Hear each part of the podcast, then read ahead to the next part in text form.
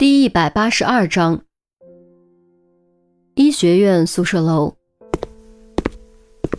一步步走上楼梯，距离那扇门越近，于西的脚步就越慢，仿佛灌了铅成了铁，心中更是涌出一种奇怪的感觉，有点酸涩，有点刺痛，很陌生，很难受。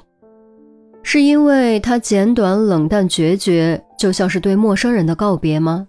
还是因为自己对他产生了本不该有的特殊感情。解剖楼的第一次相遇，小旅社一起调查。病房中，他拿着一瓶水来看自己；食堂一边倒米饭一边接受他的审判。第一次独自破案的成功，路边夜市他满饮后离去时孤单萧瑟的背影，楼道里他面无表情道别，说出他要去英国的计划。从开始到现在，一幕幕熟悉的画面从眼前闪过，于西只觉得心中酸涩刺痛的感觉变得更加强烈。啊，我到底是怎么了？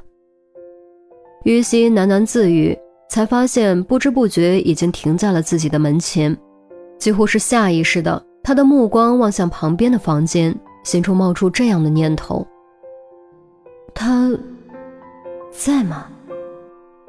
转瞬间，他又否定了这个念头，并嘲笑自己胡思乱想。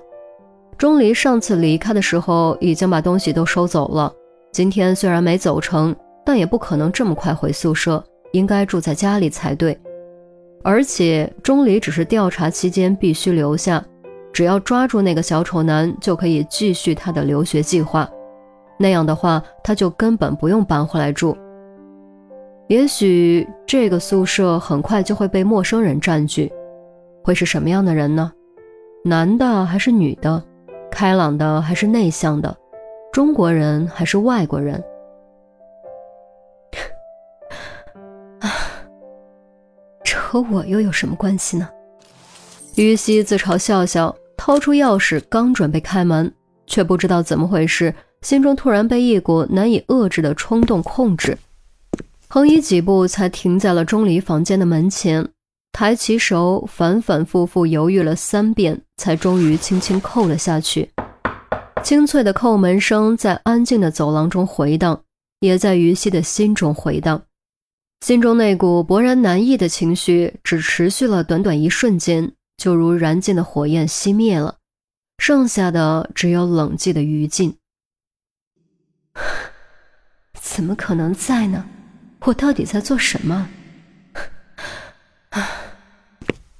于西不得不再次嘲笑自己，摇摇头，收回手，转身回到自己门前，将钥匙对准钥匙孔。然而，便在这时，旁边忽然传来嘎吱一声，是开门的声音。于西的手猛然僵住，不敢置信地转过头，那扇原以为不会打开的门，居然真的打开了。那原以为不会出现的人，居然真的出现了。你，你怎么在？于西的声音都在颤抖，他能感觉到自己的心跳是多么快。我难道不该在吗？钟离反问着，语气很淡，悄然将手背在身后，食指上一条口子正在冒血，那是他刚才砸东西不小心弄破的。他在发泄情绪，但他不想让于西看出来。于西没有回答，更没有察觉到钟离在压抑情绪。钟离的突然出现，就好像黑暗中一束光将他照亮，心中所有回忆的画面汇聚在一起，最后只剩下他的轮廓。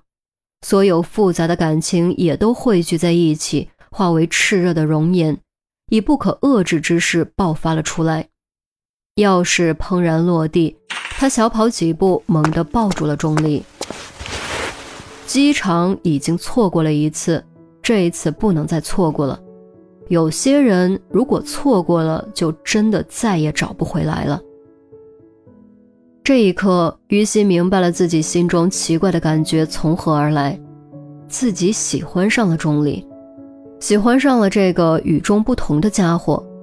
虽然他说话做事都很直接，不会委婉，不留面子，总是很会惹人生气，但是他那么真实，和他在一起是那么随意，总是充满新奇、冒险和挑战。这就是他一直想要的生活，这就是他一直想要的感情。所以，既然喜欢上了，还犹豫什么呢？那就付诸行动吧。可是钟离却没有反手拥抱他，他的手搭在他的肩上，轻轻推开了他。我该睡了，你也该睡了，明天还要查案子。钟离撇过头，淡淡的说着，藏在背后的手却悄然握紧。一瞬间，于西只觉得从天堂跌落地狱，冲动热烈的情绪如被一盆冷水当头浇灭，冷得沁透心扉。